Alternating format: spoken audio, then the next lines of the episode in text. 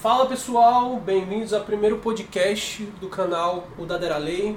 Eu sou o host do momento dessa rodada, sou o Martoni e gostaria de apresentar os outros membros. Então, vamos lá. Caiqueira, está presente? E rapaziada, aqui é o Kaique Tobias. Serei um host em outro podcast aí. Tô com 21 anos e, mano, qualquer parada que precisar, é só chamar nós, beleza? Fala aí, rapaziada, aqui é o Bruno. Eu tô hoje aqui praticamente como um host junto com o Martoni. E é, e é nóis. Espero ver vocês no próximo podcast. Fala pessoal, aqui é o Gabriel, tudo certo com vocês? Sou um dos membros mais velhos aqui do, do grupo e é isso aí. Fala galerinha, eu sou o João, algumas outras pessoas também podem me chamar de John. E bom, tô aqui com o pessoal, só auxiliando aqui. Espero que vocês se divirtam. Muito bem, galera. Aqui é o Demetrius, eu tenho 30 anos aí. Sou já o, o dinossauro aqui do, do Dadera Laycast. E, mano, da hora, vamos aí começar aí. Show de bola essa primeira, esse episódio zero. E vamos que vamos, vamos com essa turma aí, com esses caras da hora. Vambora, vambora. Bora. Bora. Beleza. Então, pra gente começar, pra vocês conhecerem a gente, em vez de a gente ficar dando descrição, eu criei alguns tópicos pra gente conversar. É claro que, lembrando, é, como outros podcasts hoje em dia, nós fazemos de forma natural. Então aqui é uma conversa, a gente não vai estar entrevistando ninguém, é, somos entre amigos, estamos conversando e se apresentando para vocês. Porque nós teremos dois podcasts, né? um podcast mais virado para a cultura pop e um outro podcast mais direcionado à cultura, né? Com outros projetos e coletivos do, do Vai 1, né? Então, basicamente é isso. Então, vamos começar. Eu queria começar falando com meus amigos como vocês conheceram RPG, né? Eu, seria interessante a gente falar com uma pessoa que conhece RPG por mais tempo. Foi você, Gabriel? Pode ser. Vamos lá. É, a minha experiência com RPG, sim, foi mais na questão do meu fascínio, pela, pela ideia medieval, ah, desde criança. Meu pai gostava muito de Senhor dos Anéis, ah, vinha também Star Wars, então eu sempre fui muito fascinado nessa questão dessa luta, guerra e etc. Então eu fui criado basicamente é, consumindo esse tipo de conteúdo e é, meus brinquedos foram bonecos de ação, não era muito chegado no futebol. Então eu sempre exercitei bastante a cabeça, imaginação e tal. E eu comecei a ter ideia de- do RPG, ficar fascinado através de alguns desenhos que eu assisti, alguns filmes onde os personagens se vestiam de mago e jogava dados para tipo, ah, você conseguiu, você congelou tal pessoa. Também eu tive uma namorada que na casa dela eles tinham aqueles jogos antigos, acho que vamos de 1992, 93, aqueles tabuleiros onde você montava as masmorras. Então, cara, eu me apaixonei ali, eu me encontrava naquele cenário. Até que um dia eu estudava lá na Penha, tava vendo um banner de um, de um grupo de aventureiros, que é bem do cenário do D&D, que é muito comum, que quem sabe, cuidado com os spoilers, pode ter alguma coisa ainda por vir, mas é, eu olhei e falei, caraca, que da hora. Eu tava com duas amigas na época, eu falei, poxa, vamos dar uma olhada.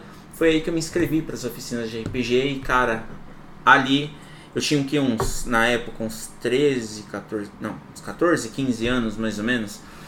Então, começo de 2014, meio de 2014. E aí foi a minha primeira experiência com RPG. Cara, é muito da hora. Vocês vão ver no decorrer da, da história aí que a gente vai conversar.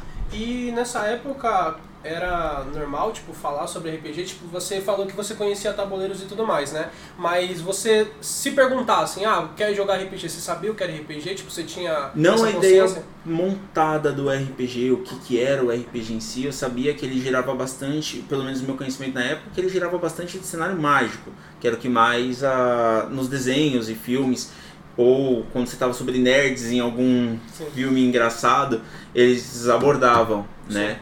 E pros meus amigos na época, eram otakus também, então tipo, Yu-Gi-Oh! a gente vê card game também que se aplica como RPG, não só os, as os tabuleiros ou narrativas, mas eu particularmente poderia chamá-los que eu teria o grupo todo ali reunido Sim. pra gente poder jogar. Então, ali foi a primeira porta e dali eu fui trazendo meu grupo também. Legal. Acho que depois quem conheceu o RPG foi o Demetrius, né? E a Você- Demetri ficou comigo Você ali Vendo aí, nos primeiros dias. Há eras atrás. Vamos falar com O dinossauro a terceira aí do idade. RPG. Ele tava na criação do RPG. Ele criou o RPG. Foi o primeiro a moldar o D20. É, eu dava aula já, né? Dava aula lá já. E aí eu tive a experiência de. Tinha um menino, que o nome dele inclusive era. Acho que era Igor o nome dele. Se estiver escutando aí, um, Salve pro Igor. no futuro, um salve pro Um Igor. E aí, Igor? E eu era substitu- professor substituto, e aí o que acontece? Eu ainda sou professor substituto. E Que aí. evolução. São quantos anos? Ixi, Eu sou professor de geografia, não sei. e aí, o que acontece é o seguinte, eles estavam jogando RPG ali e tal, né? Eu já tinha jogado videogame também, Final Fantasy e tal, Skyrim, né? Quem não jogou Skyrim? E... Mas aí, lá no, no, na sala os meninos ficavam, né? Como se fosse tirando jockey pô. E aí eu falei, pô, o que, que é isso daí? Eles, pô, é RPG e tal. E aí eles falaram do Jovem Nerd. Falaram do Nerdcast de RPG lá, do, de Gunner lá, que foi o primeiro que eles fizeram. E aí falaram pra mim, olha, pô, você dá uma olhada lá que vai ser legal. Aí eu demorei ainda pra ver. Quando eu finalmente vi, eu falei, nossa, né? Tem uma oportunidade de educação aí, monstro. Falei, nossa, preciso de aprender isso aí.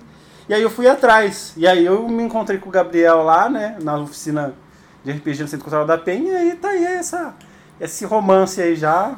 É, Mas- muito amor envolvido. Mas o cartaz que ele viu era de vocês. Era seu. Não, Seu. não, não, não. Era, era outra pessoa que fazia. História. Eu também não, eu não, eu não fazia oficina ainda porque eu não tava, eu não fazia parte do projeto ainda em si. Que o projeto só foi se concretizar, se falando assim, ah, vamos começar o projeto lá em 2016, né? Em 2014 eu ainda- eu tava conhecendo ainda. E aí era uma outra pessoa, eram, outro, eram duas pessoas que faziam o, o- a oficina na época, né? Sim. E a gente conheceu lá, né? Eu fui conhecer lá. Mas também foi, foi demorado, Uma né? luta, Uma Putz. luta. Nossa, foi demorado, porque começava, né? E não. não- Toda a introdução, do que poder, o que que era o RPG, da onde ele vem, o que que ele leva. Talvez isso poderia dar um gatilho na gente, né, pra fazer agora, mas foi uma boa enrolação. não eu só mentir, não. fui jogar, eu só fui jogar quando o Gabriel. Não, é porque tinha o, o, o, o, Luan que Isso, narrou. exatamente. Ele narrou. E aí, aí quando o Gabriel narrou de verdade, assim, que aí eu falei, nossa, isso é RPG. E depois o Gabriel, não, mano, narra aí. Eu falei, putz, mas como é que eu vou narrar isso aí? É, nós tínhamos o desafio é, ali no projeto de cada um narrar uma história em específico. Então, é, já não tínhamos mais as pessoas que estavam dando oficina. Acho que ali a gente já estava meio que ficando independente, né? Total. Caminhando sozinhos. Para não perder o espaço, que já era difícil, que tinha que ir toda semana lá alugar, é, reservar né, a sala. É Pra verdade. gente poder jogar. E era de quinta, né? E era de quinta-feira. Então a dific- eu pensei que a dificuldade que vocês estavam falando era de explicar o RPG para as pessoas. Então não era esse o problema. O problema era o espaço, explicar para o espaço o que era RPG e o que, que vocês faziam lá e por que vocês precisavam do espaço. Então essa Eu era a acho, dificuldade. Martoni, que foi um pouquinho de tudo. Ah, eu acho que foi um pouquinho entendeu. de tudo, porque nós não tínhamos a, a história contada do que era, né? Sim. Então, pra nós, ali no momento, era só um passatempo da semana, com um joguinho de futebol no domingo, no sábado, um churrasquinho. E pra gente, o, o grupo nerd, né, se encontrar, era a nossa. Era a nossa diversão, nosso momento.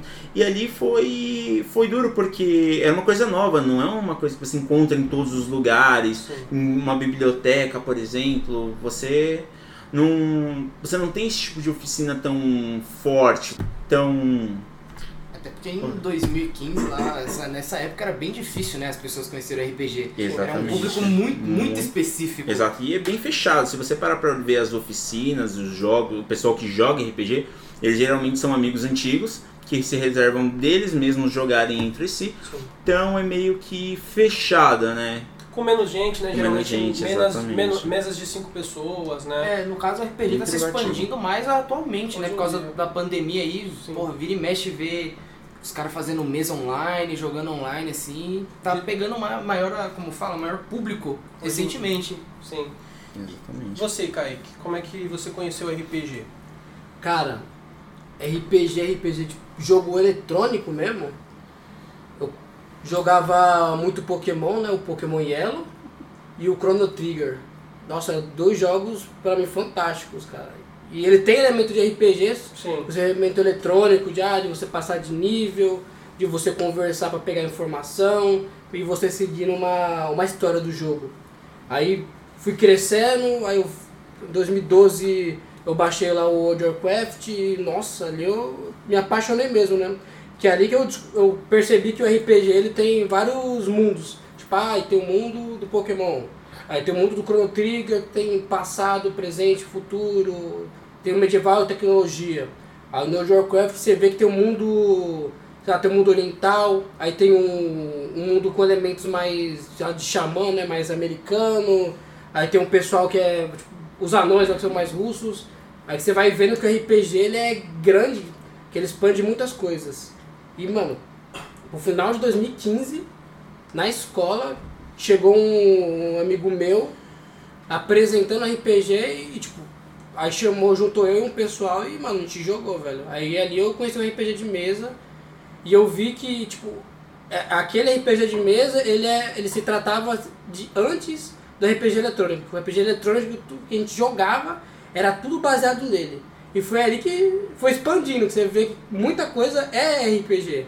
Por exemplo, o negócio, pra quem joga Minecraft aí, o negócio de poção de Minecraft, você criar e ter que dar experiência pra criar. Cara, aquilo ali saiu do do D&D, saiu do RPG. Aí você vê, caraca, mano, tudo elemento de jogo eletrônico que a gente tem hoje em dia É, saiu do RPG. Saiu do RPG. É, Continuando, é, a minha experiência também ela vem daí, né?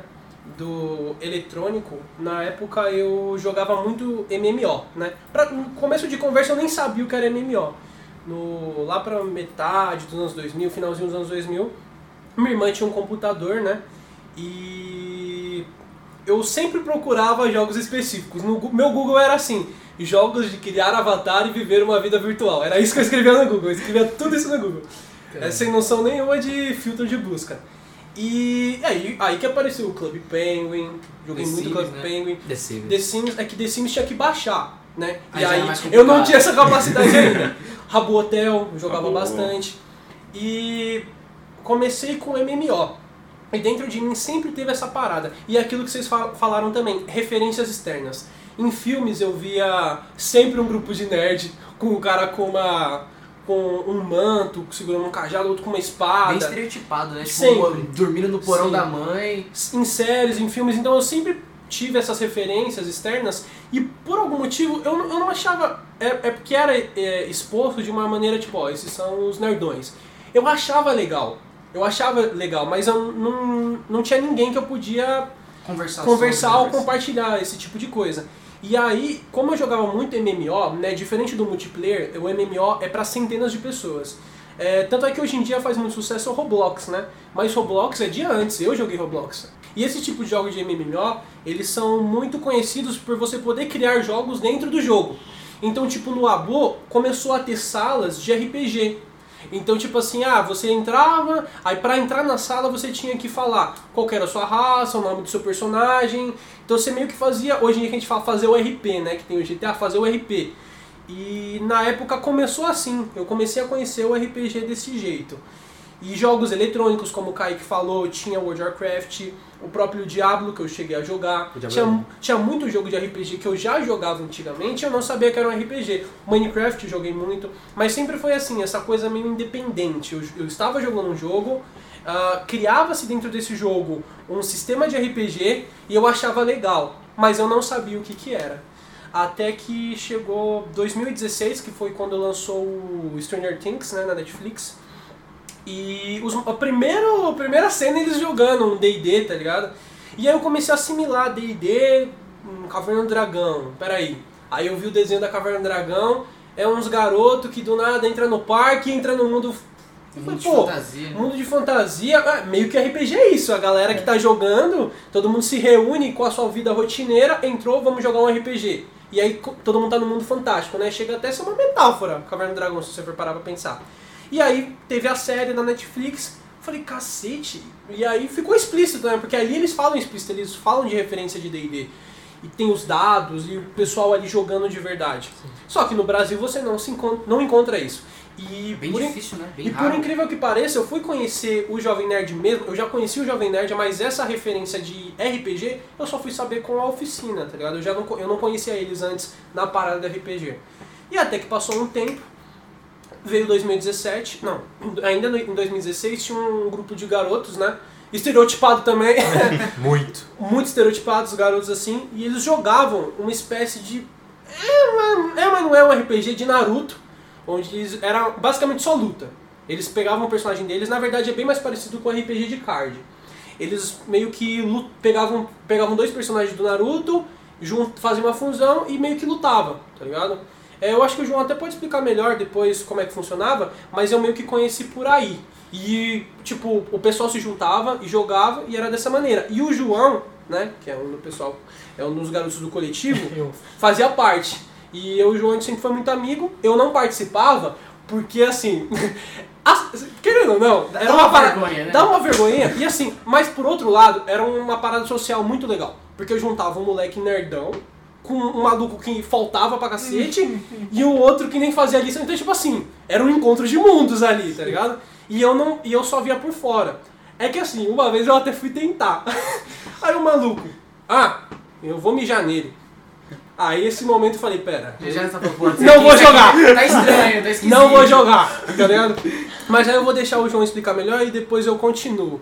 Que eu, eu, eu, o RPG assim falado entre pessoas, eu comecei a ver por aí. Aí eu deixo o João continuar.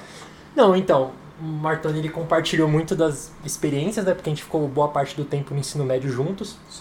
E, bem, esse lance, né? Esse jogo do Naruto que realmente não é um RPG, né?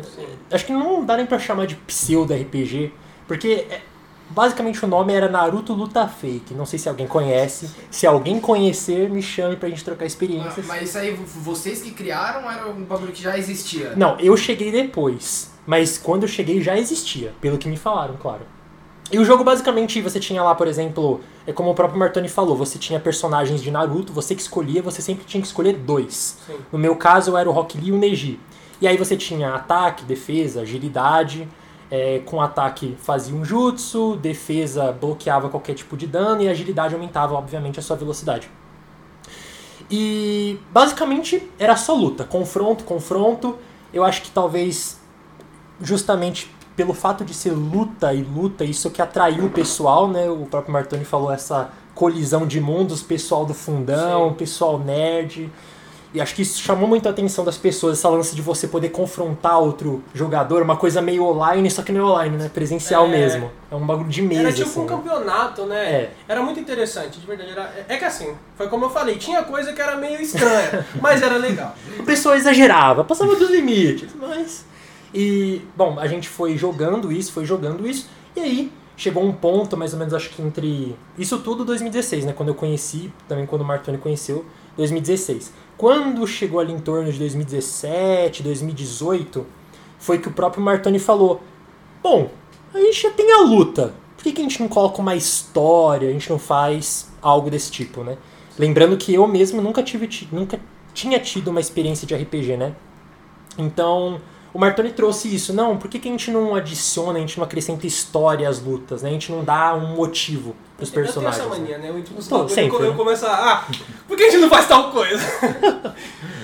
E basicamente a gente criou a história, e aí sim dá pra dizer que a gente começou um pseudo RPG, É, né? RPG. Porque aí você tinha a história. Só que no início era uma. Era uma história. Era, era muito assim. Quebrada. Quebrada, Não entendeu? Não, não tinha nem história, né? Era falar, não, vou meter a porrada em você e acabou. Não, é assim, Motivo nenhum. Assim, história, história não existia, mas existia um mundo pra É, gente jogar. Então, é. tipo assim, ó, vamos, vamos na loja comprar kunai. Você começava a interagir com os NPC, tá É. ligado? Então, por isso que fala que é um pseudo Tinha uns eventos, assim, de vez em quando aparecia uma criatura pra gente enfrentar usando jutsu, essas coisas. Tinha até pet, né? Tinha, Podia fazer tinha. invocação, era da hora. Eu tinha o que? Eu tinha um dragão de Komodo. Tinha um dragão cara. de Komodo. Eu tinha um, um lobo guará, mas era um lobo guaraná, é, tipo assim. E aí quando ele mijava, é, surgia Guaraná e Surgia comia e ganhava Guaraná, agilidade. E aí bebia Guaraná e fazia agilidade. Você vê, era viajado.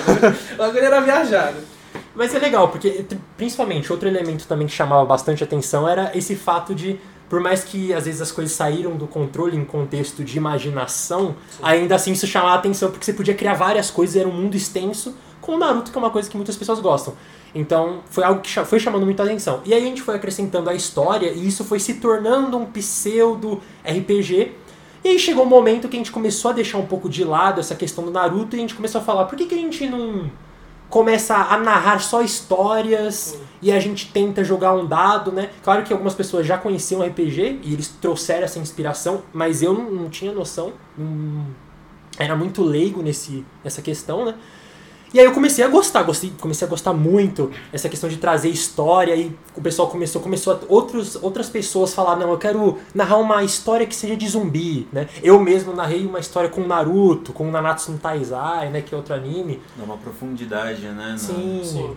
traz uma profundidade e você também, acho que isso é uma das coisas, não fugindo muito do assunto, mas isso é uma das coisas mais interessantes do RPG, é que tipo você tá vivendo uma história, tá ligado? Isso é uma coisa que me dá um arrepio assim, caramba, eu tô participando de um anime, de um filme, de uma série. É, você, você começa a fazer coisas que você gostaria, né? É. Por exemplo, eu- voltando um pouco, eu, na época, em 2016, eu era meio adolescente chato. Anime é coisa de bundão, tá ligado? Não curtia.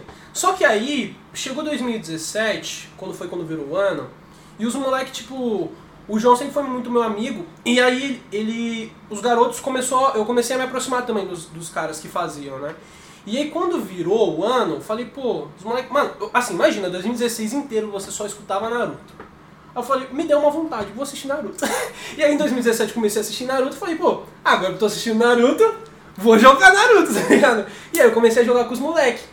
Só que foi justamente isso que eu falei. Como eu conhecia o a série, eu, fal- eu comecei a falar, pô, gente, por que a gente não, não, não traz o mundo, a gente não, não traz as coisas, e começamos a implementar.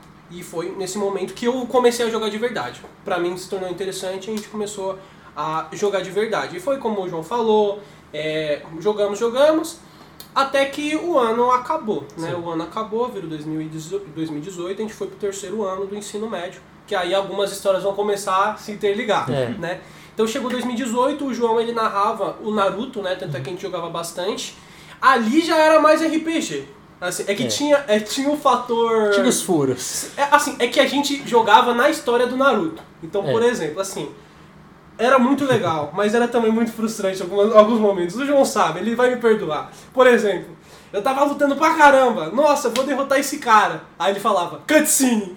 Aí ele fazia a cena do Naruto derrotando o Pen, tá ligado? Então, tipo, a gente tava jogando a história do Naruto, mas o protagonista é o Naruto, tá ligado? Você, você tá ali. A gente conseguia mudar algumas coisas, né? Mas a história Você matou lá o Jugo, é, então, Tayuya, conseguia matar a Tayuya, então algumas coisas a gente conseguia mudar. E isso tava mais legal. Tanto é que eu curtia mais jogar o jogo que o João tava narrando do que o jogo no início, que era só da lutinha. Então, você já viu, o negócio já evoluiu, né? E em 2018 foi muito louco, porque eu comecei a pesquisar mais e, tipo, pareceu que o RPG, mesmo sem ser o RPG de verdade, ele começou a estar na minha vida, como um hobby, né? E a gente mudou de ano, em, em 2018 a gente foi pra amanhã, então muitas salas mudaram. Inclusive o rapaz que narrava pra gente, né, que cuidava meio que do Naruto Luta que era o Ivan, até se o Ivan estiver ouvindo um abraço pra você, Ivan. Ele mudou de sala, ele foi pra sala ao lado. E dentro da nossa sala, a gente ainda jogava Naruto. Então uns outros rapazes, pô, isso não é RPG? E aí meio que conhecemos pessoas novas, outros garotos como o Siqueira, que talvez ele esteja ouvindo, que também faz parte do nosso grupo. E um dos garotos, que é o Lázaro, ele falou, pô gente, é, lá no Centro Cultural da Penha tem um livro de RPG. E aí era o livro de Shadowrun. A gente nunca jogou Shadowrun, mas ele pegou emprestado, levou pra sala, ah, vamos jogar, vamos jogar. Beleza. E a gente meio que juntou, e eu, como sempre tive essas paradas, eu me envolvo muito nas coisas. Tipo, a gente vai jogar RPG, então eu criei um grupo de RPG, botei todo mundo, ô, vamos jogar. Eu sempre fui muito animado com as paradas. E aí, tipo, juntei a galera, tinha muito garoto no grupo, tanto os que jogavam Naruto, quanto o pessoal de agora. E aí eu combinei com eles, pô, vamos jogar. Eu sempre gostei também muito de Cyberpunk e tinha um sistema que era o Cyberpunk 2020. Porque naquela época já a gente tava hypado com o Cyberpunk 2077, É. que foi uma tristeza, mas tudo bem, né? Beleza, ok. E naquela época a gente já tava hypado e a gente foi jogar. Aí os garotos, tipo, mano, eu conheci os garotos em uma semana, em um mês. Ô, vamos lá em casa jogar? Nem conheci os moleques direito. E minha família também sempre foi tão de boa, eu até agradeço que minha família foi tão tranquila. A gente tirou a mesa da cozinha, levamos pro quintal, que era aberto. Se chovesse também, né? Cagava com tudo. E a gente jogou. É, a madrugada inteira jogamos um Cyberpunk, assim, o Lázaro que narrou, eu gosto muito do Lázaro, mas que merda que foi aquele negócio, foi muito ruim. Mas sabe quando todo mundo quer jogar e você fala, não, não, o Lázaro vai narrar. A Lázaro tomou, teve que narrar, narrou, narrou pelas coxas. Eu também queria um personagem muito merda. Ele era uma mistura de Android com Eduardo Mão de Tesoura. Não me pergunte o porquê, mas era essa a história. E aí foi a primeira vez que eu joguei RPG, foi aí. Né, tipo, ah, vamos jogar um RPG. E aí passou mais ou menos alguns meses. Sim. Eu, é, tipo assim, eu acho que é o destino, não sei o que que é. No, no dos Cinco Anéis e as Fortunas. E eu fiz aniversário, né, eu tava perto do meu aniversário, aliás, era agosto. E o Lázaro também, eu tenho que agradecer o Lázaro. O Lázaro nunca jogou na oficina, mas graças ao Lázaro que a gente tá aqui. Ele sempre passava pelo centro cultural. E ele falou assim: gente, te- eu vi um cartaz de RPG, como foi no caso do Gabriel. Eu vi um cartaz de RPG Santo lá, cartaz. lá no Centro Cultural da Penha. E também era um cartaz de é, medieval, né? Eu acho que era a representação do D&D. E falava que tinha oficina de RPG todos os sábados, né? O horário acho que era das 8, mais ou menos. Eu sei que era das 8 às 4, era um horário mais ou menos assim. Ele pegava um pouquinho do final da manhã e ia pro início da tarde. E aí, como eu tinha criado o grupo, ele só mandou a foto no grupo e falou, pessoal, ó, tem um RPG tá rolando. Porque aquilo, a gente já tava cansado de ficar jogando os independentes, a gente queria jogar um RPG de verdade. E, mano, tinha um cartaz, pá, a gente fala, é um negócio profissional, né? Vamos jogar RPG com os caras que estão há 30 anos. Na verdade, na verdade, o cara tinha 30 anos, tá? Cara, E aí, tipo, passou uma semana, ninguém foi. Passou a segunda, é, passou a segunda semana, eu, ô pessoal, vamos, vamos, vamos. Ninguém foi. E nessa semana tinha sido meu aniversário. Quando virou, tava pra virar a terceira semana, eu falei, ó, quer saber, gente? Mano, se vocês não forem, eu não me importo. Eu vou, tá? Eu vou, eu quero jogar RPG. Mano, eu tava, eu tava com sede, sangue nos olhos, eu quero jogar Sim. RPG de verdade. E aí, eu não sei o que aconteceu, os garotos começaram me chamando privado. Em vez de mandar no grupo, me chamam. Ô, eu vou também, eu vou também. Aí vamos lá, uns cinco negros. A gente chega lá no centro cultural. A gente chega na. Era na biblioteca, falava que era na biblioteca. A gente chegou lá na biblioteca, ô, tá rolando RPG? Os caras da biblioteca, hã? Que? O que é RPG? Aí a gente olhando um pra cara do. Um olhando pro outro. Não, é RPG, lá tem um cartaz e tal, lá, lá embaixo. Ah, tá, RPG. É lá naquela. na sala da direita ali da porta de vidro. Beleza. Então a gente. Aí para cinco moleque na frente da porta. Ô, Fala você, fala você.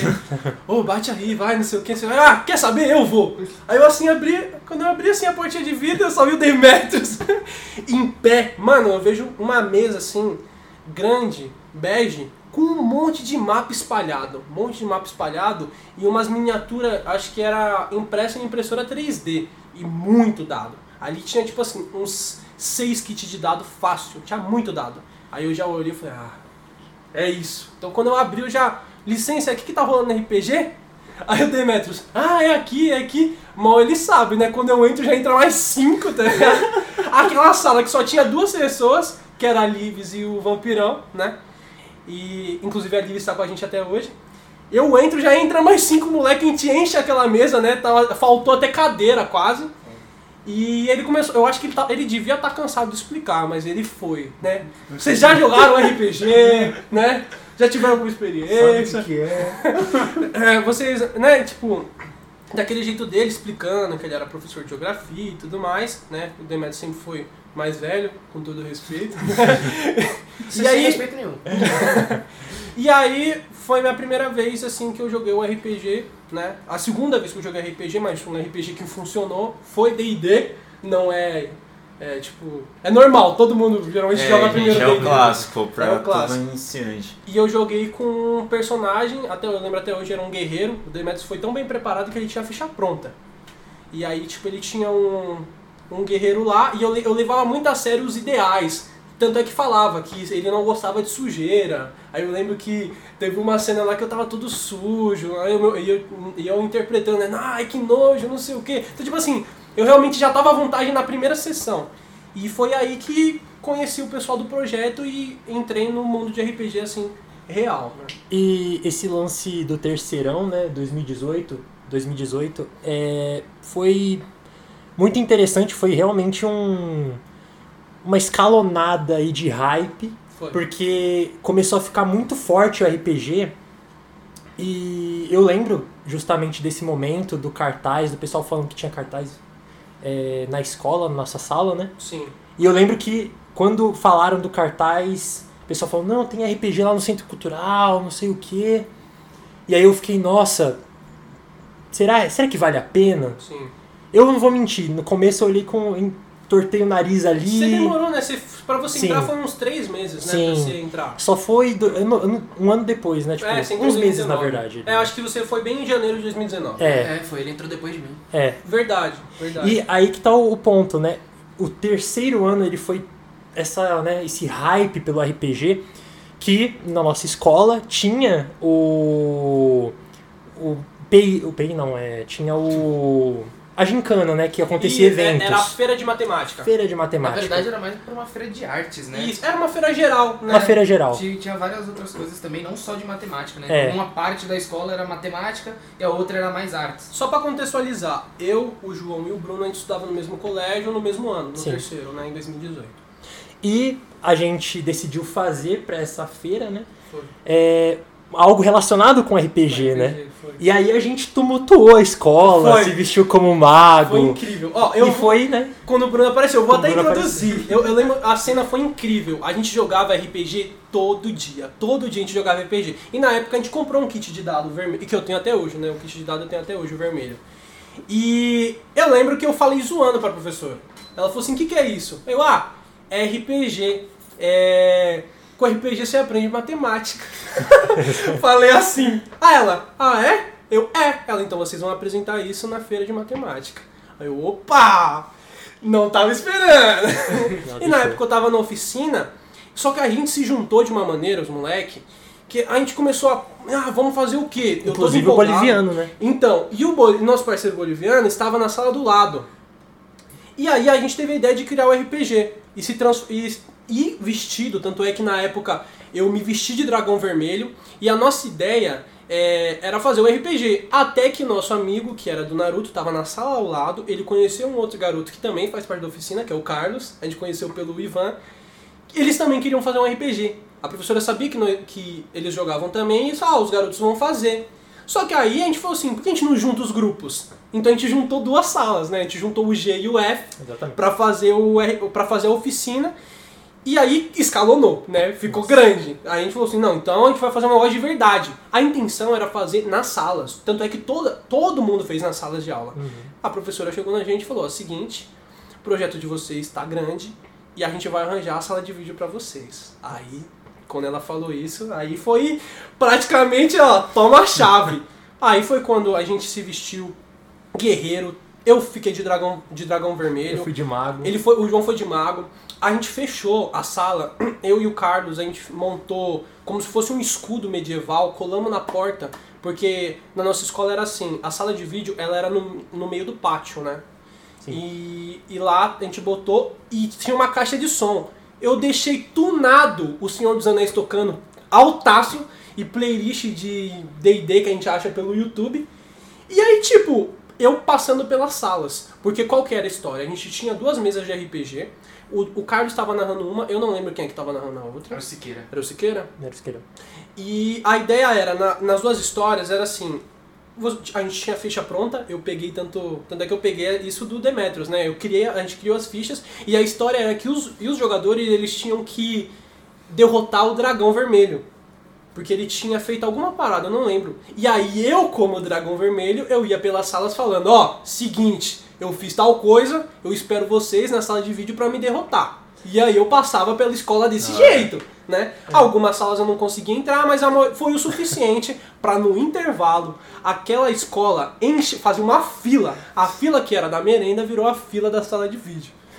E aí é nesse momento que o Bruno aparece, né? Aí é contigo, É Bruno. contigo. Dá a, sua, dá a sua visão, o seu ponto de vista. Não, primeiro de tudo que eu achei essa porra esquisita pra caramba. Pô, do, do nada eu, eu parado na sala, eu vejo um moleque vestido de dragão, o outro saindo com uma capa, com um pedaço de madeira na mão, correndo. Eu falei, mano, o que, que é isso? O que esses caras estão fazendo? Porque o único contato que eu tive com RPG na vida foi no WhatsApp. Só. Eu só jogava. Eu não gostava, tipo, é, jogar no computador, nem nada. Achava demorado, era aqueles negócio por turno. Eu falava, ah, não, não, isso não é pra mim. Mas você sabia o que era RPG, né? Não, não tinha muita noção. Tá? Eu sabia, tipo, o básico do básico do básico. Que é você tinha o personagem você interpretava, acabou. Era o que eu sabia. Vendo esses moleques lá vestido, fantasiado. Aí o Siqueira, né? Que eu conheci vocês todo por causa do Siqueira. Ele falou, ah, vamos, a gente vai estar fazendo negócio de RPG. Eu falei, pô, tenho curiosidade, vou, vou lá ver. Aí os meninos lá correndo, um fantasiado, outro com os, bagulho de madeira aqui. Puta que gente es- que esquisita. Sempre tem aquele muito preconceito, né? Você- Nossa, você não é, do, você não é do, do, do nicho, né? Do, da, Sim. daquela bolhazinha. Você fica, mano, esses, esses moleques estão fazendo aí? Pô, passando vergonha aí, É. vestido de dragão, Era- fantasiado na escola, que que é isso? Aí eu falei, vou dar uma chance. Nossa, paixão à primeira vista. Não- eu não saí daquela. Eu, vocês têm noção, eu perdi a minha apresentação. Eu não apresentei o meu trabalho. por- Porque eu fiquei jogando com os caras. Eu, eu falei, meu, depois o pessoal do meu grupo falou, mano, cadê você? Eu falei, pô, eu tava jogando. Ele, você perdeu a apresentação. Eu falei, não, você tá zoando, né? Não, ela já tem meia hora que ela passou na sala aqui. Eu falei, puta. Mas vou fazer o quê? Voltei a jogar com eles. Aí o, aí o Martoni, né, que era o mais sociável de todos eles ali, falou, não, pô, tem, a, tem uma oficina ali no Centro Cultural, tudo, vai lá conhecer. Aí eu falei, pô. Cheguei lá, perguntei, ô, tá, tem nego de, de RPG, tudo. Ele, não, o que, que é isso? Não, não tem, não, não tem isso não. Aí eu falei, pô, tá bom, fiquei sentado ali na porta, falei, pô, acho que ninguém chegou, né? O cara falou que não tinha nada. Aí vai chegando, sobe gente, sobe gente, eu lá sentado. Aí chegou o Siqueira e falou, ah, você tá fazendo? Eu falei, não, eu vim pra oficina. Ele falou, por que você tá aqui? Eu falei, porque não tem nada, né? Os caras me falaram que não tem nada. Ele falou, não, é lá em cima, na biblioteca. Aí eu subi, conheci o Demetrius, aí foi, eu me aproximei mais do João, do Martoni. Foi. Não, do João não, do João foi depois. Ele chegou É, depois. o João chegou depois. O único contato que eu tive com ele foi no. Foi no, na oficina mesmo que vocês fizeram, que ele vinha de mago lá, é, que não sei o que. Ei, o dragão, por favor! É, a, gente, a gente- a gente começava a interpretar, tá ligado? Porque os, os, eu era o dragão do mal, né? Vermelho. Os caras eram mago, então o João que era o mago, ele falava, por favor, nos ajude a derrotar o dragão. É. E a gente ia andando pela, pela escola. E como a gente participa- participava de uma oficina de RPG, a gente teve a experiência de como era um oficineiro, né? É claro, a gente fez daquele jeito que dava pra fazer. Mas, cara, foi uma parada tão incrível. Pra mim foi um choque de realidade. Foi um negócio grande, né? Foi, Tinha se ambientação. Se tornou. vocês montaram toda a sala, vocês deixaram a sala toda no, no ambiente, como se fosse dentro de uma caverna. Vocês, Eu se curti- vocês fizeram até umas tochas improvisadas, Sim. não foi? A, a gente fez tocha, as mesas eram mesa de escola, mas a gente encapou com aquele, com aquele papel pedra e a gente escureceu. É. TNT, a gente cortou, fez uns dragões e tipo assim, pra mim foi um choque muito grande porque eu, por exemplo. É, é claro que hoje em dia a gente tem a visão do nerd muito diferente do que era antigamente. Mas eu nunca que as pessoas olhar pra mim e falar assim, ah, ele gosta de RPG, né? Com o preconceito que as pessoas têm.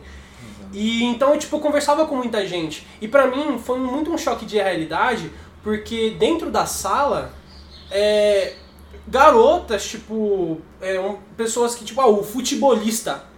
Nossa, que da hora, não sei o que. Pessoas que você nunca ia imaginar que, tipo, ia, eram as pessoas que curtiam. E as pessoas queriam ficar lá e repetindo e terminando a história. Só que tinha muita gente na fila, então a gente tinha que ficar rotacionando. Então, tipo, tornou uma coisa muito grande. E eu acho que nesse momento que eu vi as pessoas se jun... aquilo que eu tinha visto no meu primeiro ano, do moleque que faltava, não fazia lição, do outro, que era super inteligente. Eu vi aquilo se juntando aquela galera. Ah, É, tipo, eu era do terceiro ano, mas tinha gente do primeiro, gente do segundo, gente que Tinha nunca gente da tarde. Gente da tarde, gente que nunca tinha se visto na, na vida, tava ali junto, como se fosse um grupo de RPG.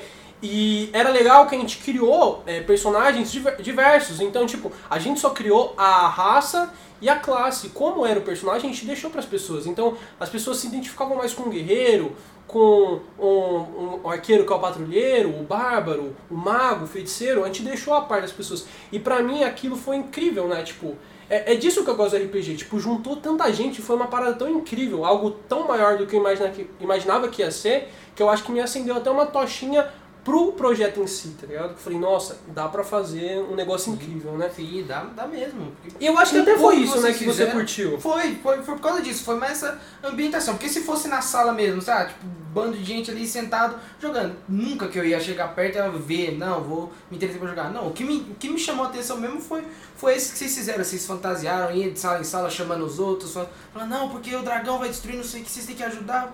Aí que eu falei, pô, vou dar uma chance. Sim. Tipo, não que seja, oh meu Deus, muita coisa, mas. Mano, foi um negócio simples e, e, tipo, que prendeu. Chamou atenção. Chamou né? atenção. Foi um negócio bem simples que chamou muita atenção. Só uma citação, eu estudei na mesma escola que eles há uns dois, três anos atrás e lá não tinha sinal de nada disso, pra vocês verem o quanto isso ganhou força. Porque era um, um nicho realmente de amigos meus. Ah, e amigas também, tinha muitas amigas. A minha namorada na época, algumas amigas dela jogavam juntos.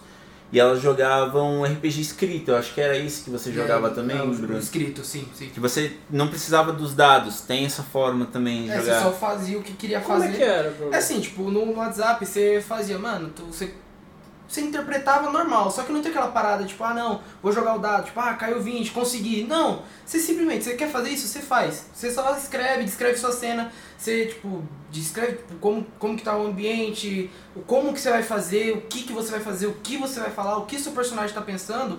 Você faz, tipo, tudo isso por mensagem. Aí você pô, envia, aí a pessoa que tá jogando com você, ela vai ler tudo e vai interpretar o personagem dela e vai mandar, tipo, a resposta, tudo, entendeu? Só não pode mexer no personagem do colega. Eu já joguei esse jogo também, já deu muita briga.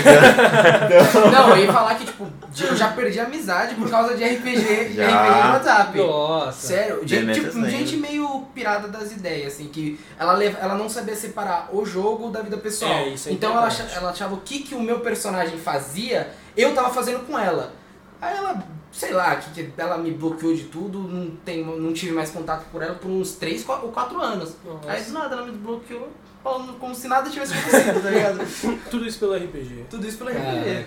O RPG é o poder do RPG, né? A mudança, a adaptação. Sim. Aí. Pra você, Kaique, tipo assim, você, você é um pouco mais velho do que a gente, né?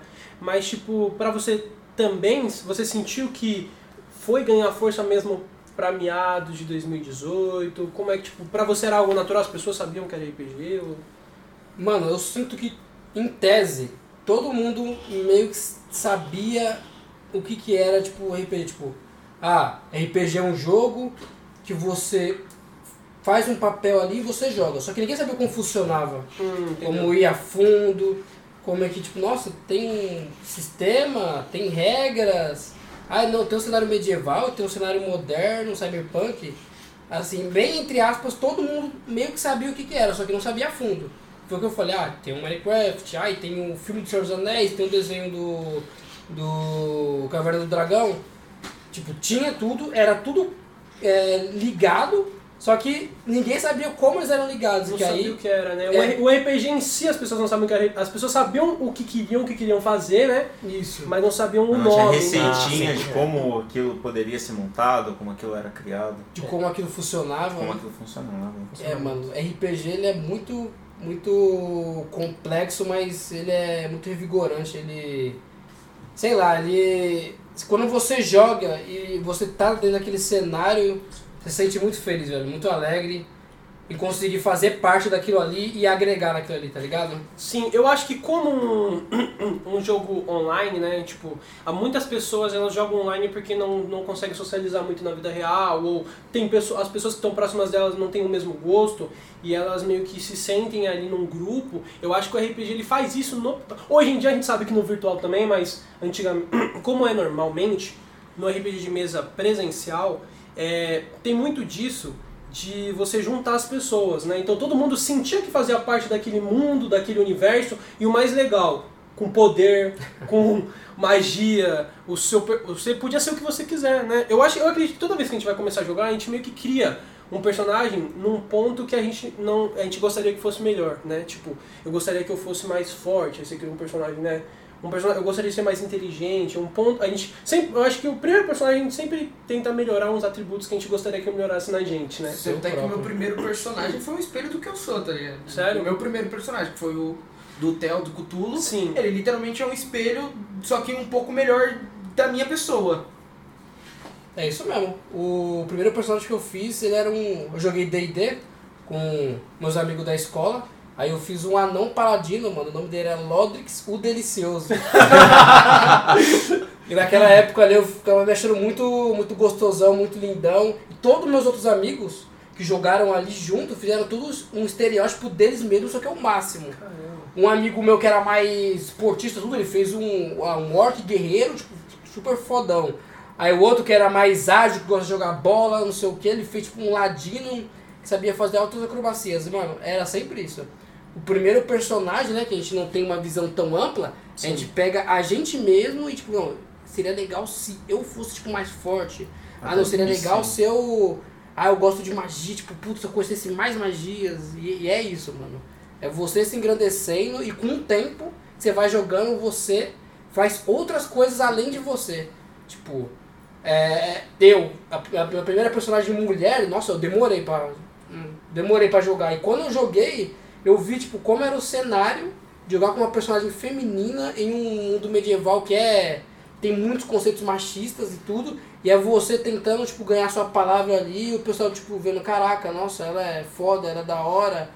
E é isso, mano, é você é o roleplay, você interpretando você mesmo e com o tempo sendo além de você. Sim, eu acho que o RPG ele, você meio que se transforma, né? Quando, quando é RPG de verdade, né? Quando você se entrega ali, todo mundo tá disposto para fazer a mesma coisa, ele vai além. É isso que a gente, é isso que a gente quer nesse, nesse projeto, né? Fazer o RPG não só pelo RPG, né? Não só pelo game. E falando nisso, que aí foi de forma natural, eu queria perguntar para vocês.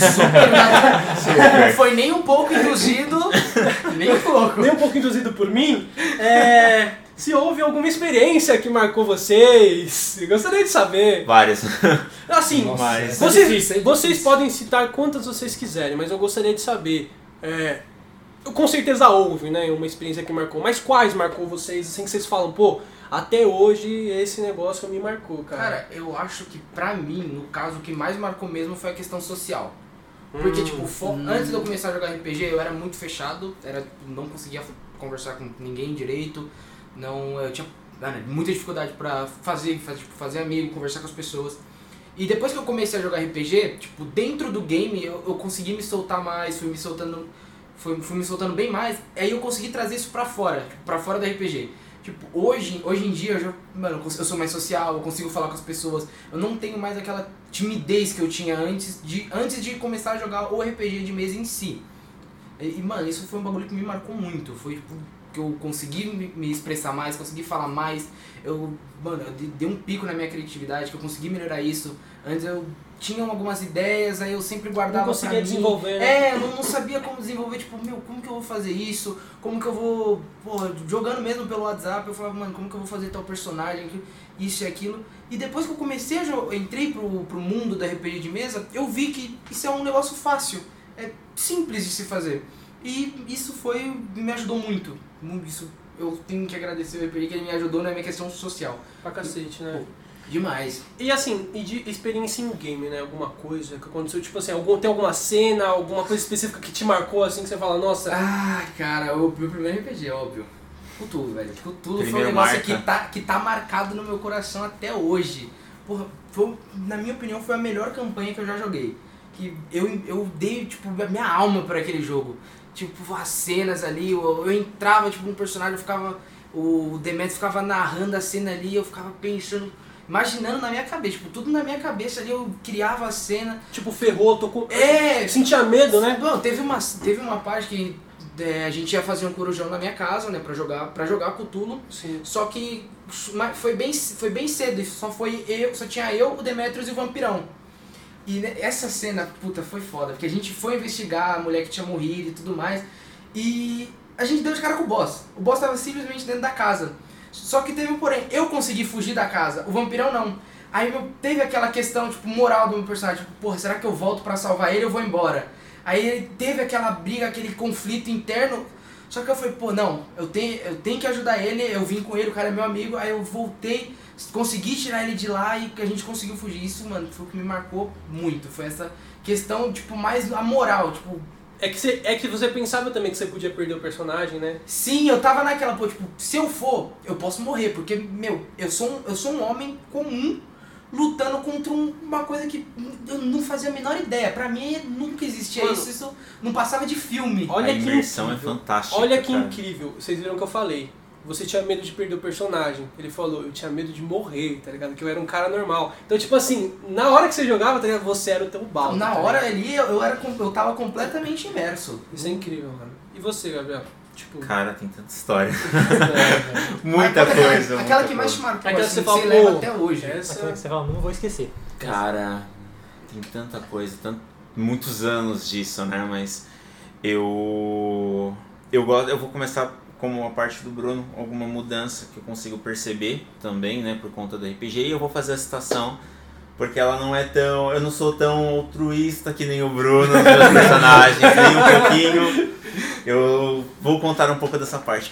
Eu acho que a questão de identificação realmente, porque os meus personagens, eles são muito vaidosos, eles são muito gananciosos, eles são egocêntricos, eles querem tudo pra si, é, tem essa tendência de sempre chamar atenção, sempre querer estar no controle de tudo e cara, isso é muito de mim, muito de mim mesmo.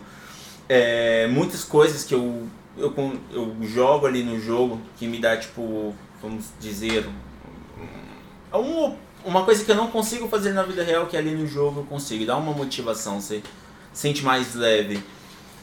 E eu vejo, por exemplo, a, a maioria dos meus personagens sempre é uma questão de estética e eu tenho uma, um, certa forma uma um narcisismo. Ah, tá. Então eu consigo entender um pouco do meu narcisismo, daquilo pra mim, não só o narcisismo de você olhar no espelho e falar eu sou o cara mais lindo do mundo, não, porque isso é, rege um monte de outras questões também. Mas isso vem também de algumas questões em casa, de você se sentir um pouco mais excluído e você vê o pessoal que tá junto, você quer trazer para aquele seu conforto. Então são vários aspectos. E questão de jogo, meu, tem tem diversas coisas. Eu vou citar, por exemplo, o meu primeiro personagem, não é uma cena muito marcante, mas é, que nem o Kaique estava falando sobre você se identificar, montar a sua imagem. Isso. Era o Daniel Oturan, que Oturan ao contrário é Naruto, pra vocês terem ideia. Então eu peguei Naruto também, dane-se. né? E na época ele era a minha imagem. Eu era um menino bem é, magrinho, cabelo grande, aquele cabelo com a franja nos olhos, que nem o Light Yagami. E ele foi era baseado no Light Yagami com os olhos de Sharingan. Então... E o nome do Naruto. E o nome do Naruto. Naruto tá ali para as referências. E uma cena que é um personagem mais próximo, né, da minha personalidade. E uma cena foi a Neliel, que foi o personagem que eu mais gostei de ter feito, mais gostei de ter interpretado, que foi o jogo que o Demetrius narrou. Foi um ano de campanha, tá, gente? RPG não é rapidinho, tem as Nossa. campanhas rápidas, mas tem campanhas que duram muitos anos, muitos anos. Muitos mesmo. E, cara, com a Neliel, ela, a história dela basicamente, ela era uma, ela era um celestial, ela era um anjo. Ela tinha sete irmãos que partilhavam da mesma centelha, saíram da mesma centelha. E eles traíram ela, e ela era meio que pra se vingar. A história dela era uma história de vingança, então não era uma história boazinha de ser o herói. Não, era ódio no coração. E de certa forma você sente um pouco da. da. Às vezes solidão, às vezes a falta de um apoio, que era o que ela queria, né? E o que eu vejo ali de uma experiência marcante não foi um ápice, mas o vazio. Porque depois que ela mata todos os irmãos dela, que ela cumpre o objetivo, o que sobrou pra ela foi o vazio. Então todo o ódio, tudo aquilo que ela mastigava, que ela mantinha, depois de tudo acabou como nada. E é isso. Caraca, Que bonito, foi cara. profundo, Ai, né? gente, que Caramba, foi bonito, hein? Aí a versão anterior a ela, que era o Valiel, ele se tornou o Deus do Novo Mundo. Pra, você, pra mostrar que não é. que tem a, su- a ganância, o egocentrismo e a superficialidade ali também. Então é isso aí, gente. Pra balancear. É, só pra equilibrar. E você, João?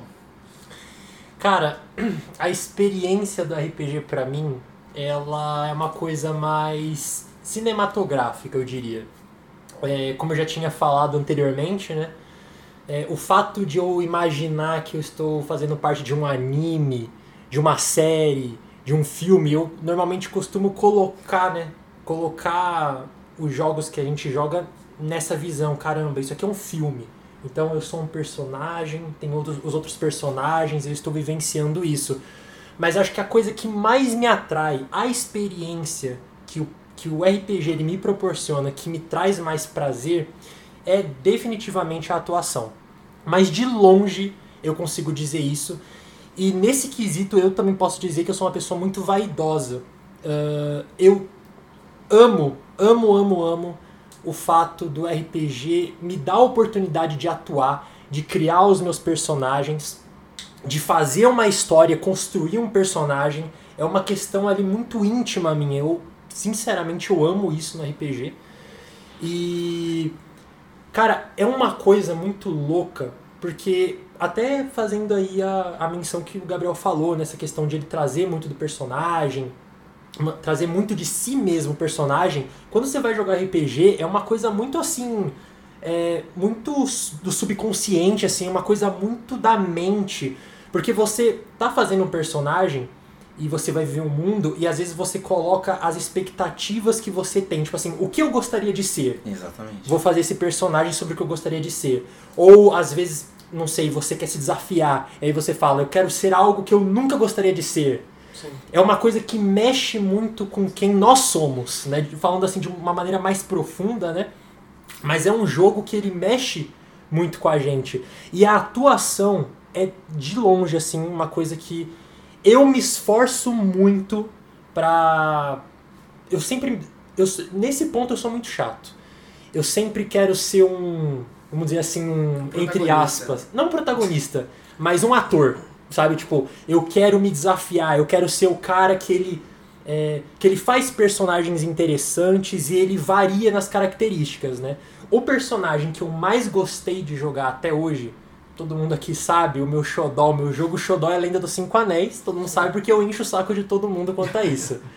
Mas Lenda dos Cinco Anéis, né, que todo lance de samurai, num mundo asiático alternativo, com magia, né, me atrai muito. E o personagem que eu criei, que é o Rampo, né, que basicamente, basicamente é uma mistura de Naruto e Sasuke ali, né? É o personagem que ele tem a, persona- a personalidade do Naruto, né? Ele vive falando: Não, eu não vou desistir, eu estou com você, somos amigos. Mas ele também tem um drama muito do Sasuke, porque o irmão dele foi embora, né? E ele tá atrás do irmão, mas não por vingança, mas por amor, né? Por querer trazer ele de volta pra casa, né? Mais um nobre, gente. Ó que Pois lindo. é. Mais uma nobreza, né? Nobreza, Eu, coração. eu, eu tenho que dizer, eu não gosto de fazer personagens tão traiçoeiros, eu sempre gosto de ser um leal bondoso. Eu me sinto muito mal, pesa na minha consciência trair alguém em um jogo. Você seria até um desafio pra você, não é? Hum, Pra com você ter certeza. um personagem desse nível. Com certeza, ser um tipo de cortesão ou alguma coisa assim, um político ou um personagem que ele tenta toda hora trapacear, se colocar na frente dos outros, se colocar acima dos outros. Com certeza seria um desafio, deu até uma ideia. Mas o Rampo, né? O Rampo Mirumoto do Clã Dragão é o personagem que eu mais me afeiçoei e é o personagem que eu mais me dou, eu mais me vendo pra tornar ele profundo, pra tornar ele interessante. E, claro, outros personagens também eu me dou, eu tento sempre pensar num personagem. O que que esse cara. O que que eu posso ser agora? Eu vou tentar trazer um personagem extrovertido. Eu vou tentar trazer um personagem mais dramático. Eu vou tentar trazer um personagem mais engraçado, que foi o caso de um dos Tales, né? Sim. que eu queria trazer um personagem mais comédia, mais, né? Porque eu sou uma pessoa que sou muito dramática, assim, meus personagens são muito dramáticos, eles são sempre aqueles caras que, ah, meu Deus do céu, eu perdi tudo, e ele tem que lidar com isso, e eu tenho uma certa dificuldade em, talvez, alcançar outros elementos, por exemplo, como eu falei, na comédia, uma coisa mais variada. Mas, ah, em geral, a atuação é o que me dá o prazer, que eu me esforço, que eu tento embargar a voz, né? Tipo, eu tento chorar, ou eu tento ficar com raiva, quem que você pensa que é? Eu tento trazer esse sentimento. E a experiência que mais te marcou? Cara, a experiência, acho que o momento assim que mais teve impacto hum, do RPG, cara. Eu acho que na verdade foi até um desafio pra Hum, mim. Pode ser, beleza. Ah, que foi quando, ainda em Lenda dos Cinco Anéis, né? Quando eu descubro, né, o nosso mestre adora manipular a gente, né? Esse homem de 30 anos perigoso. 30 anos em cada perna. em cada perna. E ele trouxe pra mim, né? Ele entregou pra mim uma carta que basicamente dizia que o melhor amigo do meu personagem, né, o Matsu, que aliás é do Martoni, né? Sim. Que é um bagulho muito pegado, assim, porque tipo assim, porra, ele é meu amigo na vida É. real, tá ligado? E se ele é meu amigo no jogo, caralho, tipo, você traz isso, tá e, é de, ligado? e é de uma maneira diferente, né? Porque os personagens são muito. é, Sim. a idade deles são muito diferentes. São muito diferentes, né? O Matsu tem 21 e o Rampo É, tem o 16. Rampo tem 16, isso. Então, foi um momento, acho que, de desafio, assim, pra mim, porque eu queria, quando quando ele ia revelar que, quando o, o Rampo ia abrir a carta e descobrir que o amigo dele morreu na guerra, eu queria trazer o máximo de sentimento possível. Tipo assim, caralho, se o Martoni morresse na vida real, tá ligado? O que eu faria? E deixa eu acrescentar também o fato dele estar em um mundo muito caótico, de guerras e conflitos. O próprio Rampo tinha acabado de vir de uma guerra, ele tava meio. nunca tinha participado de uma guerra. Então ele tava mal, ele já tava muito mal. As coisas, no momento atual da história, as coisas estavam se voltando contra ele e o melhor amigo dele morreu, tá ligado? Então, tipo assim, caralho, é um personagem que ele tá totalmente em decadência. E essa carta vai jogar ele mais no buraco. Então, como é que eu posso trazer esse sentimento? Como eu posso tornar isso o mais real possível, né? E aí eu faço a cena, né, que acho que foi um desafio pra mim, que foi, cara, eu quero criar uma cena assim que seja não seja tão longa, mas ao mesmo tempo que ela traga todo essa bagagem do Rampo e eu faço uma cena envolvendo ali a mente dele, de como aquilo impacta a mente dele, ele tendo as lembranças do Matsu, né? O Matsu mesmo, eles passaram dois meses, o Matsu estava inconsciente, ele teve que cuidar do Matsu enquanto o Matsu estava inconsciente, doente. Então eu fui trazendo essas memórias e rachando elas como se fosse né, um, um vidro, como se fosse uma vidraça assim de memórias. E depois o Rampo ele cai assim, que aí é uma coisa que eu trago mais como uma metáfora, né? Que o Rampo ele cai no, num mar assim e afunda, né? Como se ele estivesse se afundando em angústia e mágoa, né? Então eu acho que essa foi uma das maiores experiências, foi um um desafio pra mim assim. Não, você viu? O pessoal tá falando bonito, né? Bonito, bonito. Eu tô falando muito. Muitas filosofias. Filosofia. você, Demetrius? Conte para nós Perfeito, cara. Quero suas saber. milhares de Ah, sim. experiências. É, e a gente tem que lembrar que o Demetrius mais narra do que joga. Se você quiser também citar uma, uma experiência de narração, é super válida também. É. Bom, vamos lá. Bem, Bem, bem, então. é, como jogador, cara, eu acho que talvez, talvez, uma experiência legal foi quando. Ou quando a gente tava começando a. a- eu tava. O Gabriel começou a narrar, né? E, e aí ele narrou lá o. O grande Pelor, né? O melhor personagem que eu já criei. Grande pelor. E o Gabriel era muito apelão, muito apelão. Ele não gostava que matasse os, os, os, os boss dele. E aí era eu e a Letícia, né? E É. aí era, o- era um, um elfo lá, era o Trandruil, né? Isso. E a gente foi derrotar o, o cara lá. Muito apelão, apelão, Gabriel apelão pra caramba. Mas acho que foi legal a experiência ali de enfrentar o cara e trazer essa. essa a, a- a luta em si acho que foi muito da hora. Que o meu personagem não era um personagem de brigar, mas tentou conversar ali e tal. Eu acho que foi legal que a Letícia até falou assim: Olha, não, eu, para de conversar com ele, né? Não era de conversar, achei que foi muito legal. Foi muito legal. O Gabriel Pelão não deixou eu conversar com o cara. Mortalha da noite. Mortalha personagem. Ah, é, Mortalha da Noite, né? Mortalha- Depois eu usei o Mortalha da Noite. Muito bom. E também teve outra experiência que foi o Martoni narrando o. o ah, como é que é? Attack on Titans, né? é sério? E, cara, eu não gosto de Attack on Titans. É verdade. Eu tenho que deixar registrado aqui que eu não gosto de Ataque dos Titãs. Não gosto, não gosto, acho chato. E, cara, o cara narrou, eu falei, putz, eu me interessei pelo anime por causa da, da narrativa do cara. E aí depois eu fui assistir o anime e falei, que chato, velho. aí eu não. eu- nossa, era muito mais pegado, mais da hora. E aí quando eu fui assistir, falei, nossa, velho, parado, chato. Então acho que foi essas duas experiências, assim, de, de, de narrar, de, de jogar, Jogar, né? acho que foram essas aí. Foram... Porque depois eu nem joguei mais mesmo. E agora jogar no, lobi, no zumbi, né? Ah, depois fui jogar como zumbi, acho que foi legal, foi legal também como zumbi, foi da hora a, a- a experiência. A gente ainda não terminou, né? É, tem que terminar. E agora, como narrativa, com narrativa, eu claramente trago a Shadow of the Demon Lord. A pior campanha que eu já joguei. existe. Quando os caras, nossa, todo mundo, ah, vamos zoar, vamos zoar, aquela, aquele começo de RPG. Ah, vamos aloprar mesmo. Era o, era o personagem do Eduardo dando chute no personagem do Martoni. Era o ca- Lembrando, o personagem do Martoni era uma criança. era uma criança. O Carlos e o Isaac, nossa, fazendo um monte de zoeira. Falei, isso, faz mesmo, faz mesmo. Os caras achando que podia tal. Meu, deu três sessões, cara. Três sessões. Na terceira sessão, todos eles morreram. A maioria morreu, acho A que ficou só, ficou só o personagem do Kaique. Sobrou acho que dois. Não, sobrou acho três. Você dos sobrou primeiros também. sobrou eu e o Kaique. O Ca- É, e o Eduardo, né? O É, Eduardo e o- e. Eduardo também. O resto morreu todo mundo. Na outra semana, na quarta sessão, tava todo mundo quietinho na mesa. Todo mundo jogando certinho. O, mano, que jogo maravilhoso. O jo eu não precisei, como mestre, ensinar o jogador. O próprio sistema mostrou o quão duro, o quão difícil é. E aí, a partir daí, eu ganhei o apelido de Hard De Master. Rádio Master. o mestre sádico. O mestre, sabe? Eu não Mestre joguei duro, essa campanha, duro. mas eu tenho medo de jogar o Demolord por causa de todas as histórias que eles contam. A melhor cena, na minha opinião, de Demolord foi o Ladino e não querer tancar cinco caras sozinho. Nossa, Só que porque ele, tinha, só porque Eric, ele tinha um, um, um, um orc grande, não sei se era um orc, um outro goblin forte. E ele falava, não, porque ele é tipo Hulk, ele vai acabar com eles facilmente. O Demetrius fez aquele orc ficar louco, sair correndo. Os caras pisaram tanto no Ladino que ele morreu, ele morreu literalmente pisoteado. Thiago. É, CJ, mano.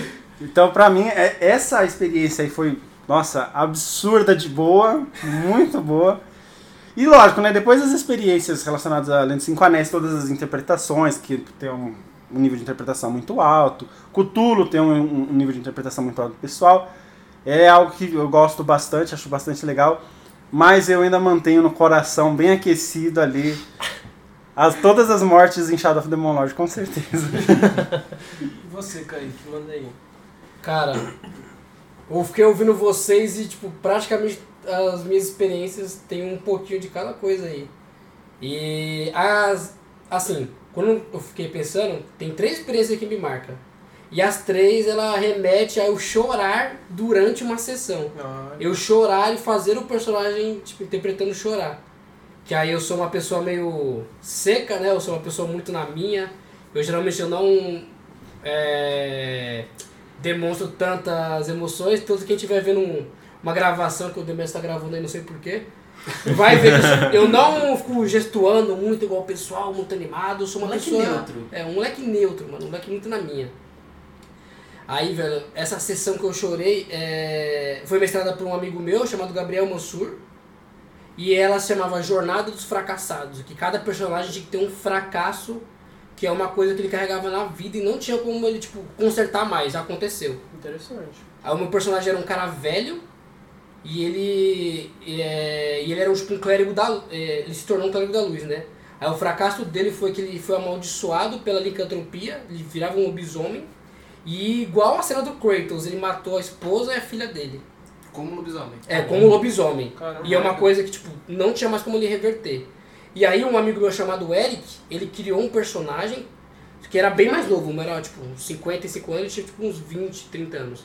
E aí a gente fez uma história em conjunto, e é raro isso acontecer, criar história em conjunto que funciona, tá, É gente? verdade. É. É verdade. Geralmente dá muita merda. E aí o que acontece? O personagem dele gostava da minha filha. E eles. E tipo, e como o personagem dele era tipo, meio largado, eu, o meu personagem era tipo o pai dele. Aí chega uma hora que o personagem dele tem que sair, ele tem que, ele tem que fugir por algum motivo. Aí depois que ele foge, que eu acontece o ato de eu matar a minha esposa. Aí depois de uns 10 anos eu recebo uma carta dele falando, ó, eu queria visitar a Maria, não sei o que, naquela árvore que a gente brincava, tudo. E aí, tipo, depois de um, de um tempo, ele vai lá, o personagem do Eric vai pra lá pra árvore, e quando ele chega lá, não tá minha filha, tá eu. E aí ele chega lá e ele fala, ah, não sei o que, é, tudo bom, mas e a Maria? Aí, eu, aí naquela hora eu fico quieto, as lágrimas começam a escorrer do meu personagem, aí a, a, a entonação de voz dele vai abaixando, eu falo, a Maria não está mais comigo, infelizmente ela morreu poucos dias depois de você partir, e a carta que você escreveste não poderá ser entregue para minha filha. Aí eu lembro que, nossa, eu chorei naquela sessão. Caraca. O Eric, que o personagem dele era tipo um alquimista, ele usava aquela máscara de, de corvo. Aham. A máscara, aí lágrimas escorrem pela, pela máscara dele. Caramba. E todo mundo da cena ali, o Mansur, que é o meu mestre, os outros players também, nossa, todo mundo tipo, começa a chorar ali. Eu falei, caramba, Porque velho. querendo ou não, a carga emocional dessa cena é muito, muito grande, né? Ela é uma carga emocional muito e, e pesada. é legal que você conseguiu transmitir isso não só pro seu personagem, como pra mesa inteira. Cara, isso é incrível. É, mano, o, o RPG ele muda muita coisa, velho. Ele é mexe com a sua mente. Muito fantástico. É, mano, é. Sua, né? É, a minha. Então, deixa eu ver, agora que todo mundo falou, né? É como o Kaique falou, depois que todo mundo fala, meio que as experiências e as sensações elas meio que são parecidas. Sobre o RPG na minha vida, é, ele se tornou mais que um hobby, né? O RPG ele acontece muito, muito. Eu penso no RPG acho que toda semana, se não todo dia. sempre, sempre. Porque o RPG ele se tornou além de jogar, né? Além de jogar, eu, agora a gente tem projetos com o RPG, isso é muito legal. O RPG me ajudou muito no sentido de criar. Eu sempre fui, eu sempre fui uma pessoa muito sociável, nunca tive problema em socializar com a galera e tudo mais, nunca tive problema de jeito nenhum. E jogar também não tive esse problema. Tanto é que eu me vesti de dragão e comecei a andar pela escola. Essas coisas é, é o de menos. Só que na criatividade, é, como o João falou, eu curto muito a- coisa de- da cinematografia. Eu- tanto é que eu, eu gostaria muito de trabalhar com cinema. E eu senti algo que eu queria muito fazer, eu sempre tive vontade de contar histórias, né? Principalmente histórias de um, de um personagem meu, né? Tanto é que isso reflete nas coisas que eu fazia antigamente, né? Jogar jogos de MMO, porque eu queria um criar um personagem num mundo fantasioso e, enfim. E isso é, é muito, vem muito de mim. E com RPG, porque o Demetrius, ele- com RPG porque o Demetrius ele é professor, então ele traz muito uma narrativa, ele traz, ele, o RPG dele ensina muito, né? Tanto é que o projeto existe porque ele quer trazer é, uma forma de ensino dentro do RPG, seja ele um fator histórico, uma filosofia, ou enfim, Social. social também, ele traz muito. E pra mim ajudou muito, muito mesmo, porque você tem que escrever uma história, nem- não necessariamente todo RPG é assim, né? Mas nas histórias do Demetrius, nas campanhas, a gente sempre tem que escrever uma história do nosso personagem pra jogar. Isso me ajudou muito com a minha escrita, né? Hoje em dia eu escrevo alguns roteiros e é graças a isso, né? Minha criatividade aumentou muito. Sempre, as pessoas sempre falavam que eu era muito criativo, mas eu acho que o RPG ele me ajudou muito em trazer isso pra fora, pra expandir. Eu sempre tinha a criatividade na minha cabeça, mas eu não sabia como trans, transparecer, né? Levar pra fora isso. E o RPG me ajudou muito a escrever, a contar a história, né? E me abriu uma portinha assim de, de certeza, tipo, caramba, eu realmente quero fazer algo que produza, né? Um, seja um, um filme, uma série, enfim. Então o RPG me ajudou muito com a parte da criatividade, ajudou muito, muito mesmo. E cenas marcantes, né, acontecimentos marcantes, eu tenho alguns. Eu acho que o primeiro que eu posso citar foi no Cthulhu também, que o, o Bruno ele jogou. Tem uma cena específica que a gente tá dentro de uma escola, a gente tá meio que. Não é um porão, mas é tipo na parte de baixo de uma escola. Tipo subsolo, né? Isso, tipo subsolo. E na cena, é, a gente tava jogando de madrugada na casa Sim. do Bruno. é, as luzes estavam todas apagadas, né? Só tinha uma lanterninha assim. Era um, com, com o ambiente, ligava a lanterna e colocava um e dadinho colocava o verde. dado, era um dado trans, era um dado Verdinho. Era um amarelo translúcido e ele brilhava, um- era tudo escuro e só brilhava um amarelo na na sala, né? E tava tudo escuro, a gente tava jogando de madrugada. E tipo era uma cena onde todo mundo começava a morrer e só meu personagem tava ali assim e tava pra chegar do meu personagem e eu senti medo, tá ligado? Eu senti medo. Naquela cena, assim, eu, eu me arrepiei. Não, não é tipo medo, ah, meu Deus, mas tipo assim, sabe quando você sente receio? Aquele arrepio, né? É, exato. A, toda aquela cena tava colaborando pra isso. E aquilo me marcou bastante. Falei, caramba, eu, a gente tava imerso naquilo. Tanto é que é, outras pessoas, pessoas foram jogar Cthulhu depois da gente falar tanto dessa cena. Foi algo que marcou mesmo. Muito, muito. Cthulhu marcou muito. E as outras cenas que me marcaram foi de Lenda dos Cinco Anéis, porque eu acho que foi um fato, acho que pra todo mundo aqui dessa, é, dessa mesa, né, foi a campanha que marcou muito, porque aconteceu muita coisa, e ela é uma campanha que ainda vai continuar, e tem duas cenas específicas, a primeira foi quando uma personagem que... Tinha o Matsu, né, que era o meu personagem, e tinha a Sayuri, que era uma personagem que ela era de um clã rival, né, e eles meio que tinham um lance de rivalidade. é, se passava num torneio essa temporada, nesse arco. E meio que eles estavam começando a sentir algo. Eles não, nem eles sabiam. Assim, eu jogando, eu não sabia o que, que o meu personagem estava sentindo e o que, que ela estava sentindo. É uma NPC, né? E eu lembro que a gente estava no final da temporada e assim, ela a personagem ela acaba se ferindo gravemente, né? E era algo que eu não esperava, de jeito nenhum. E o Demetrius, apesar de ter o apelido dele de Hard Master, nessa época ele, ele era muito bonzinho. Então, tipo assim, ele ninguém morria, tá ligado? Era meio Disney a parada. Era difícil morrer. Era personagem. difícil morrer. Então, eu tava com aquilo de tipo, pô, ela pode sobreviver. Só que aí foi passando a sessão, tá ligado? E eu tentando, assim, eu, eu comecei a ficar desesperado, né? O meu personagem pega ela no. E ela é uma personagem que ela era uma guerreira, né? Então, tipo, ela não. Nunca que ele ia imaginar que ele ia ter que levar ela pra ajudar ela, né? Essa parada de salvar nunca se passou pela cabeça dele. E a personagem morre. E tipo assim, eu eu não chorei ali, mas a minha vontade era, sabe? Eu, eu fiquei muito assim. Até que tem uma representação da imagem da personagem que até hoje, quando eu olho, dá um negocinho assim diferente. Dá uma porque no coração. né? Dá, porque foi um negócio que, assim, marcou bastante. E a segunda é, Nola no Cinco Anéis que marcou foi na segunda temporada que a gente jogou muitos anos depois. Meu personagem já tinha evoluído bastante, assim, ele mudou muito de, uma, de um arco pro outro. E ele teve que tomar uma atitude, né?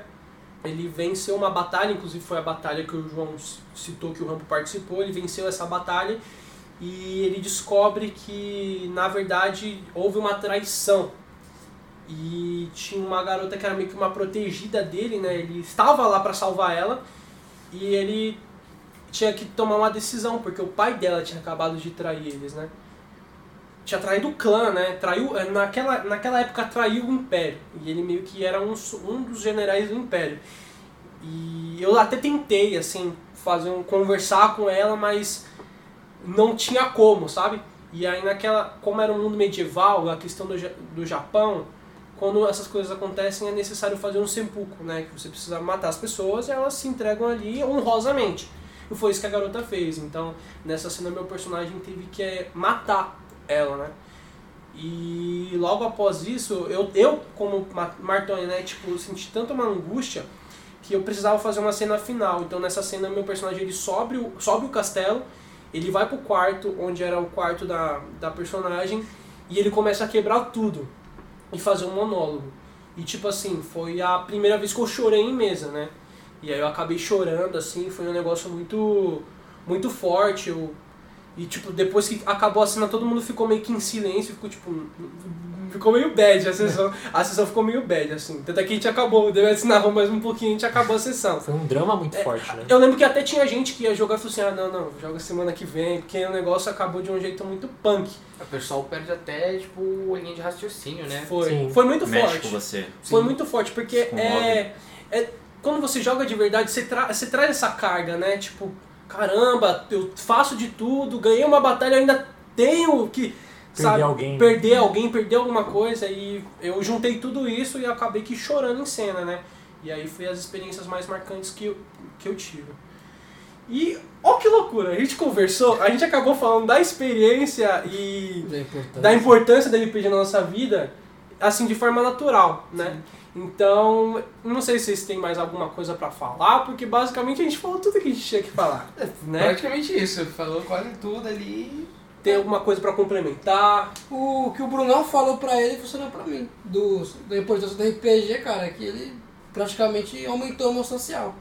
Eu ainda sou um cara meio travadinho, mas, velho, eu consigo apresentar trabalhos de, da faculdade, muitos trabalhos da faculdade. Na hora que eu tava apresentando, eu lembrava, caramba, parece que eu tô tipo como, como se eu estivesse mestrando uma partida de RPG. Sim. Que quando você mestra, as pessoas têm que ficar tipo meio quietas ali, elas prestam atenção no jogo pra elas entenderem. É como se fosse um professor dando aula e os alunos, né? Escutando. Ali, ali. Aí quando eu apresentava o trabalho da faculdade e da escola, eu falava, caraca, velho. É como se eu, eu, eu me sentia como se fosse um mestre, então eu me via daquele jeito pra poder apresentar as coisas, pra poder falar em público, pra falar com pessoas desconhecidas, tudo é o RPG ele, mano, em questão social, ele é fantástico, cara. Qualquer um que tem uma dificuldadezinha sobre isso, cara, eu recomendo, mano. Joga, encontra o pessoal, seja seus amigos, seja pessoas online e joga que você vai ver, velho. Ele é fantástico em relação a isso. É sensacional, é realmente sensacional. Ele falando isso, né?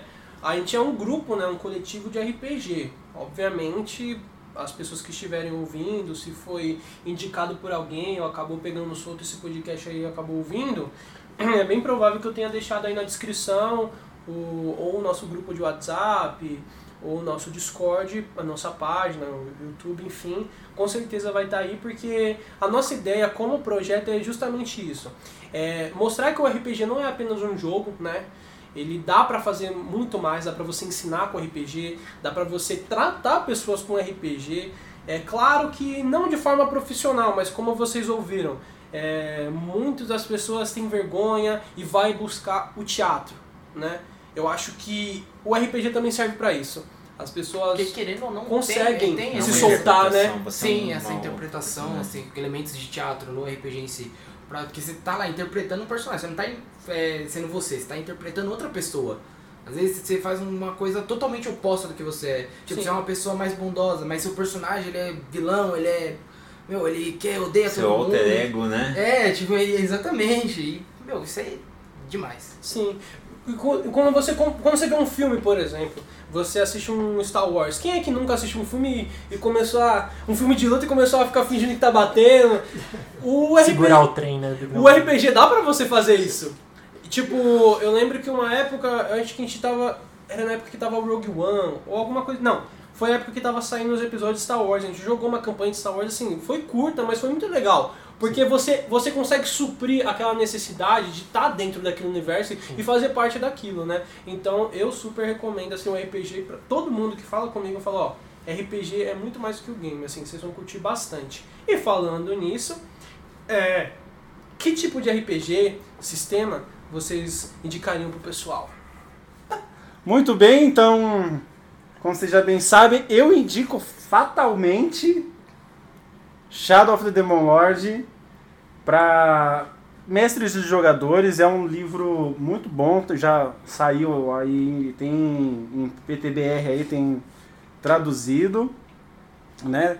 E é um grande jogo, tanto para mestre quanto para jogador, porque ele dá uma nova direção, ele dá um, um novo indicativo, apesar do não vá pelo nome, né? O nossa, Shadow of the Demon Lord, mas é sem sombra de dúvida um jogaço. Se você for com calma, você vai encontrar um, um bom jogo. Tem a- até a, a Lives agora foi, já foi convertida, agora tá, Vai querer jogar. tá narrando. Oh. Nossa. legal. E ele é um. Qual que é o gênero dele? É fantasia. É- Dark Fantasy, né? Dark Fantasy, D20. D20. Interessante. E você, Joãozinho? Bom, eu indicaria o Tales from the Loop. From né? off the loop. Tales... Gratuito, mano. Agora A eu buguei. indicação é minha? Agora Tales Desculpa. from off the loop? Não, from the é from ah, the Loop. desculpa. Perdão, João. Nossa, agora você. Nossa, você é louco, tá. Eu quero É... indicar o nome errado. Mas eu indicaria o Tales from É the Loop. mesmo. porque ele é um jogo assim relativamente simples, né? Ah, toda forma, tanto para mestres quanto para jogadores, é muito fácil. Eu indico para quem está iniciando, é, com, principalmente para quem está iniciando como mestre, porque é uma, é uma é bem simples de você narrar a progressão da história, você propor desafios para os personagens, a questão também dos dados, né? Você utiliza D6 é muito simples, então você consegue fazer uma história interessante é, que chame a atenção, você consegue se divertir e você também não quebra muito a cabeça, até pelo fato de você estar se iniciando ali a fase 1, então você está iniciando. Então, é, Tales from the Loop pra mim é uma ótima pedida. E, bom, basicamente, Tales from the Loop é, se trata, né, o conceito é uma aventura de crianças, assim, principalmente nos anos 80, né? Pode haver outras adaptações, mas se você parar para pensar Strange Things, por exemplo, né? Você It. tem It, né? Que são basicamente as crianças, as crianças ali lidando com um mal superior, seja ele alienígena, viagem no tempo, é, sei lá, espíritos, o que quer que seja, outra dimensão. Basicamente é essa aventura de jovens enfrentando o mundo e salvando ele, né? Então, é, acho que é isso, acho que é isso. Tails, com certeza Tails. Bom, eu vou indicar o clássico D&D, que é por onde eu comecei e é por onde eu passei grande parte das vezes jogando. E, cara, o sistema do D&D é super simples, é super tranquilo. Se você ler o livro do jogador, você consegue é, montar os personagens muito fácil. É, grande parte das vezes os cenários são medievais, então onde todo mundo tem já uma certa familiaridade. Então, D&D é o carro, não sei dizer se é o carro-chefe, mas assim, todo jogador de RPG já ouviu falar ou já jogou um pouquinho, então É o mais famoso, né? ele é o mais famoso. É o maior. E cara, eu gosto muito, eu gosto muito da liberdade do D&D. E pra vocês que estão querendo é, narrar já uma aventura e às vezes não tem aquela segurança de criar uma sessão, criar um mundo, tem os jogos prontos, né? Tem as campanhas prontas. Então, vocês podem jogar Tumba dos Horrores, se vocês querem um jogo que é super destrutivo pra matar personagens, se você for um hard master da vida. Se você for um sádico, né? Se você for um sádico também, você tem a mina de Pantovir, que é super interessante. A minha favorita é Descent to Avernus, tem ascensão, tem ascensão de Tiamat. E falando sobre um pouquinho só de Avernus, só para dar aquele gostinho, ele conta basicamente a história de um reino que foi tragado, cuidado com os spoilers, foi tragado pro inferno, pros nove infernos, e a sua missão é resgatar a cidade, salvar a cidade de um arquidiabo que já foi um celestial. E cara, é muito louco as aventuras que você tem que fazer. Você pega carros e tipo, é meio um Velozes e Furiosos que você faz corridas, um lance destruído meio Mad Max, e cara, é muito louco. Então, D&D é a minha recomendação. E você, Caicão? Tem alguma? Qual que você recomenda pra rapaziada? Cara, o que eu recomendo aqui é certeza, certeza que entre todos os sistemas quase ninguém conhece. O nome dele é Pocket Dragon, que é literalmente Pocket de bolso e Dragon de dragão. Ele é uma versão resumida do Old Dragon, outro sistema antigo, antigo igual o D&D, cara. E o esquema dele é o seguinte, ele já tem duas folhas de regras. Uma é a folha de questão de personagem, magia, caralho 4, e a outra é monstros. Ele tanto ele cabe no seu bolso o sistema, ele se dobra ele bonitinho lá em quatro partes e ele virou, virou um sistema pocket, virou um sistema de bolso. Cara, ele é muito simples, ele é muito básico, ele não tem enrolação, ele não tem esse negócio, ah, não sei o que, qual que é aquela regra tal, tal, tal, tal, tal, não. Ele é tipo o básico do básico, você consegue mestrar qualquer coisa nele. E, mano, eu conheci ele por causa da minha falta de RPG, que o, na minha época o meu mestre ele foi trabalhar, né, sabe? Cresceu.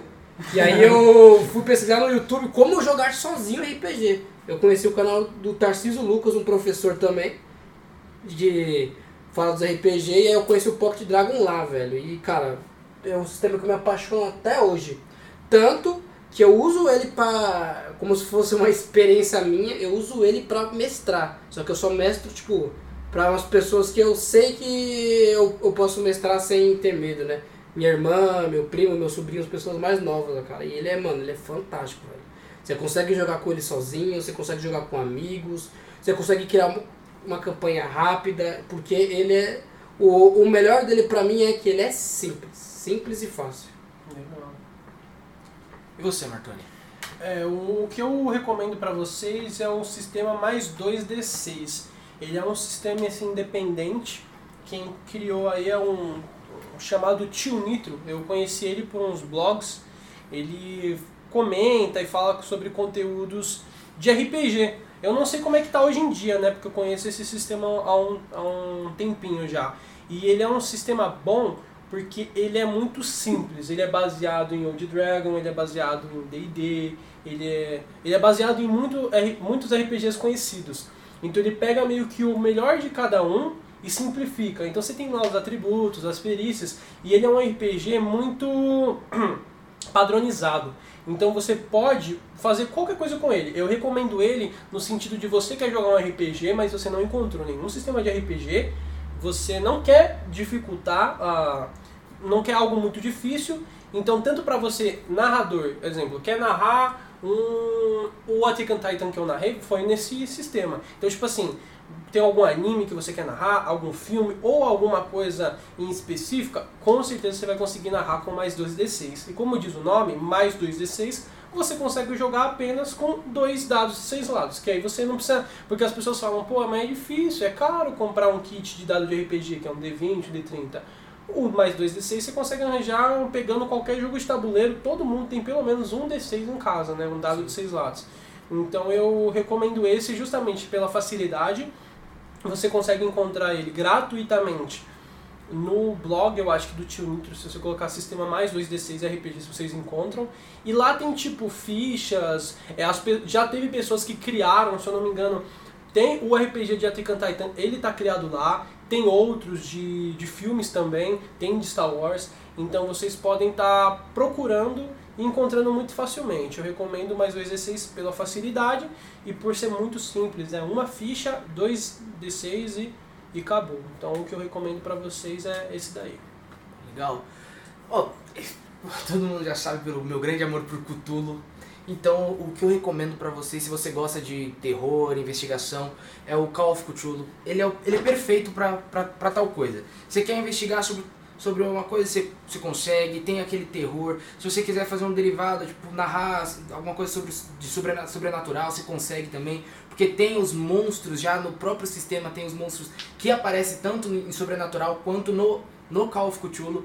E ele, ele, é, ele é legal, ele vai conseguir prender os jogadores. é- Você entra numa imersão grande que se você se coloca na, na pele do personagem, tipo, meu, se eu fazer tal coisa, eu vou- meu personagem vai acabar morrendo. Ah, eu não posso enfrentar tal monstro porque ele é um- uma entidade cósmica que só de eu ver a presença dele, o meu personagem vai enlouquecer. E eu recomendo fortemente Call of Cthulhu para você que gosta de um terror e gosta também de uma boa investigação. Olha aí, vocês viram. Tem RPG pra tudo. RPG pra quem não quer um, uma lore, né, um mundo já criado e quer fazer desde o começo do seu próprio jeito.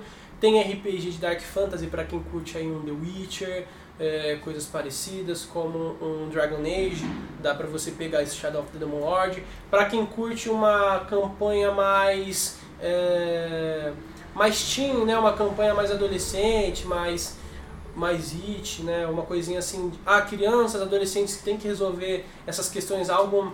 é, pode ser até um terror, mas é uma ficçãozinha. Você tem o Tales, o DD, como o Gabriel falou, aquele medieval básico, um Senhor dos Anéis, um Caverna do Dragão.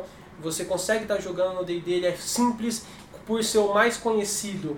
Ele tem muito livro, muito conteúdo, então você encontrar muita coisa legal o Pocket Dragon, né? Que Isso. o Kaique falou, como ele disse, dá pra você jogar sozinho, é algo simples. Então, pra, pra quem quer começar também é legal. Imagina, você, você tem um RPG de bolso. E, finalizando, o Bruno também, vocês viram, RPG de terror. É muito legal também que ele tem um sistema de sanidade, é muito, muito interessante. Então, tem RPG pra tudo. Então, eu acho que dá pra gente finalizar por aqui. Nós falamos um pouco sobre nós, é, compartilhamos nossas experiências. Eu acho que para começar foi um episódio piloto legal, então se houver algum barulho, tiver algum eco, a gente pede desculpa, mas é o comecinho, a gente está testando e vai ter muitos outros por aí, né? É, não sei onde é que a gente vai estar postando exatamente, mas aí compartilha com seus amigos, dá aquela força e o que eu tenho a falar é isso. Vocês gostariam de falar mais alguma coisa? Chega aí, rapaziada. Obrigado aí pra todo mundo que escutou. E, irmão, fica esperto aí que logo, logo tem mais. Quem sabe uns audiodramas aí. É, Uns vídeos sobre regras, sobre novos sistemas. Fica esperto aí que no Dado da Lei, Instagram, YouTube. A gente tá sempre por lá. vai ter muito conteúdo, hein? Quem sabe mais pra frente vocês conheçam aí os dramas de Matos Matos e Rampo Mirumoto. Então é isso, pessoal. Um abraço e até mais. Não Falou. deixem de rolar os dados. Olha aí, criei. Criei